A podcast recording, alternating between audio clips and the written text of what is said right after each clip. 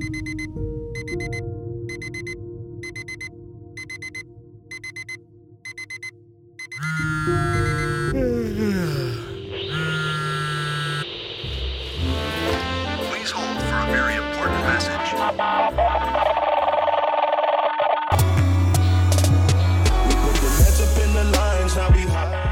und herzlich willkommen zu dieser neuen Podcast-Episode. Und heute geht es um ein sehr interessantes Thema wieder und zwar um verschiedene Klavierspieltypen. Ich wünsche dir viel Spaß beim Zuhören.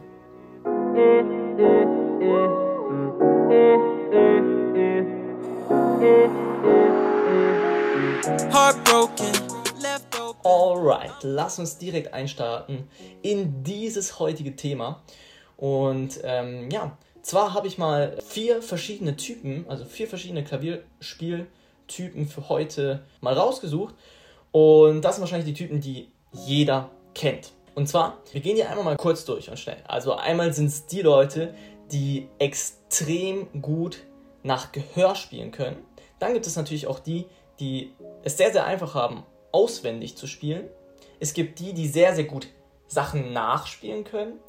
Und es gibt wieder die, die sehr, sehr gut im Blattspiel sind. So, das war jetzt sehr, sehr schnell diese vier einmal durchgegangen. Ich möchte dazu jetzt noch ähm, mehrere Worte verlieren und ich möchte ähm, ja, mit dem Typen, die nach, sehr, sehr gut nach Gehör spielen können, anfangen. Und die kennt wahrscheinlich jeder. Das sind eben die, die sehr, sehr gut nach Gehör spielen können, aber meistens zum Beispiel äh, mit Noten wiederum relativ wenig anfangen können. Vielleicht haben die auch gar keine Noten oder gar kein Notenlesen gelernt, sondern spielen eben alles aus dem Gehör. Das heißt also, dass die Menschen sehr, sehr auditiv geprägt sind. Also, dass die in diesem Frame des Hörens sehr, sehr gut sind, aber vielleicht dann eben äh, beim Notenlesen einige Mankos haben. Doch wie funktioniert das eigentlich, dieses Spielen nach Gehör? Das basiert im wesentlichen Maße eigentlich auf Erinnerung. Und zwar auf Erinnerung von dem, ähm, was man selber bereits gehört hat oder vielleicht auch auf Erinnerungen von bereits gespielten Stücken. Das sind die zwei Punkte. Was eben dann zum Beispiel bedeuten kann, dass wenn du in deiner Freizeit sehr, sehr viel Klassik hörst und dann ein, zum Beispiel ein, ein Chartmusikstück nach Gehör spielen musst, dass das relativ schwierig sein kann, wenn du eben nur klassische Musik hörst. Natürlich funktioniert das auch im Gegenteiligen. Ähm, wenn du nur Chartmusik in deiner Freizeit hörst, kann es höchstwahrscheinlich relativ schwer sein, auf einmal klassische Musik nachgehört zu spielen. Es kann aber wiederum leichter sein für dich, oder ziemlich sicher leichter sein, Chartstücke nachgehört zu spielen. Das heißt, wenn du in deiner Freizeit viel Chartmusik etc. hörst und das Spielen nach Gehör mit klassischer Musik noch nicht so gut funktioniert, dann kann es sehr, sehr gut sein, dass es mit Chartmusik, das Spielen nach Gehör, viel, viel besser funktioniert.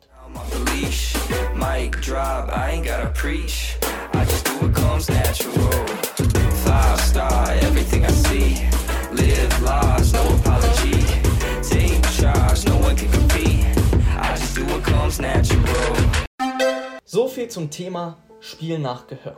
Jetzt wollen wir zum nächsten kommen und das ist das, der Typ, der gefühlt eigentlich alles vom Blatt spielen kann. Und wer diesen Podcast schon länger verfolgt, der weiß, dass ich zu diesen Typen absolut nicht dazu gehöre.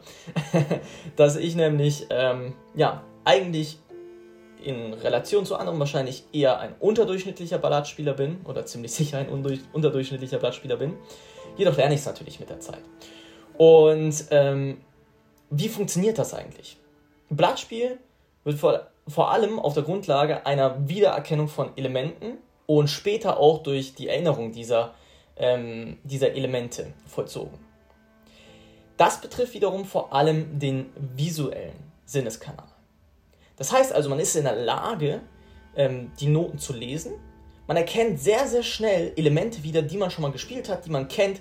Ähm, sozusagen, man muss eigentlich nur noch Schubladen öffnen und diese ähm, ja, sozusagen dann von dem visuellen einfach ins musikalische übertragen. Klingt einfacher als es ist. Kann ich nur dazu sagen. Aber gut, ich bin auch nicht dieser pianistische Typ zum Thema Blattspielen. So, kommen wir zum nächsten Punkt und das ist das Nachspielen. Was ist das Nachspielen? Im Endeffekt kann man es ganz einfach beschreiben. Der Lehrer spielt etwas vor und man ist sehr, sehr schnell in der Lage, das genauso nachzuspielen. Oder beziehungsweise natürlich in der eigenen Interpretation, aber äh, von dem Prinzip her sehr, sehr schnell in der Lage, das nachzuspielen. Und dazu muss ich mich auch outen, so war ich früher sehr, sehr stark. Das Ganze ist vor allem auditiv geprägt, ähnlich wie das Spiel nach Gehör. Ähm, was natürlich anders ist, ist, dass man noch ähm, praktisch sieht, wa was zum Beispiel derjenige macht, von dem man es nachspielt. Und ähm, natürlich ist die zeitliche Nähe von Rezeption und Reproduktion, also von dem Zeitpunkt, wo dir das jemand vorspielt und du das nachspielst, der ist natürlich viel, viel kürzer und muss natürlich im Gehirn sehr, sehr viel schneller funktionieren. Klingt natürlich auch leichter, als es ist. Und ähm, ja, jetzt wollen wir dann auch gleich zum letzten kommen und zwar zum Auswendigspielen.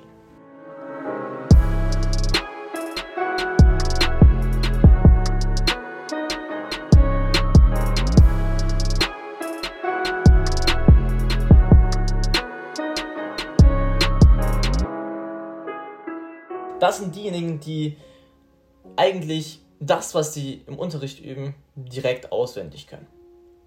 Und das ist vor allem erinnerungsbasiert und verwendet Gedächtnisinhalte aus allen Datenparametern.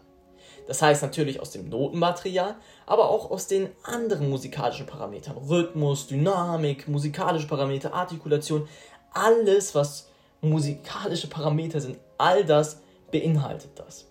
Und all das ist sozusagen im Gedächtnis gespeichert. So, wie das Auswendigspiel noch äh, genauer man das trainieren kann, das möchte ich in der nächsten Podcast-Episode äh, noch genauer beleuchten zu dem Thema. Mich würde mal interessieren, findet ihr euch in einer dieser ähm, Typen wieder? Könnt ihr eine von den Sachen besonders gut oder besonders schlecht? Geht mal selber da rein und überlegt mal, ähm, ob für euch irgendwas zusagt. Seid ihr der Typ, der vielleicht gut vom Blatt spielen kann? Oder der gut Sachen nachspielen kann? Oder der Sachen sehr, sehr gut nach Gehör spielen kann. Oder jemand, der Sachen sehr, sehr gut auswendig spielen kann. Natürlich kann das alles ähm, sich auch verändern mit der Zeit. Zum Beispiel früher war ich jemand, der sehr, sehr gut nachgespielt hat, wie ich vorher erwähnt hatte. Jetzt würde ich aber sagen, ist das nicht mehr so ausgeprägt bei mir, sondern wahrscheinlich eher das Spielen nach Gehör und das Auswendigspielen. Insofern kann das auch sich sehr, sehr stark ändern mit der Zeit. Gut, das war's von dieser Folge. Ich würde mich freuen, wenn wir uns nächste Woche wieder hören in der nächsten Podcast-Episode. Bis dahin, euer Adrian. Peace.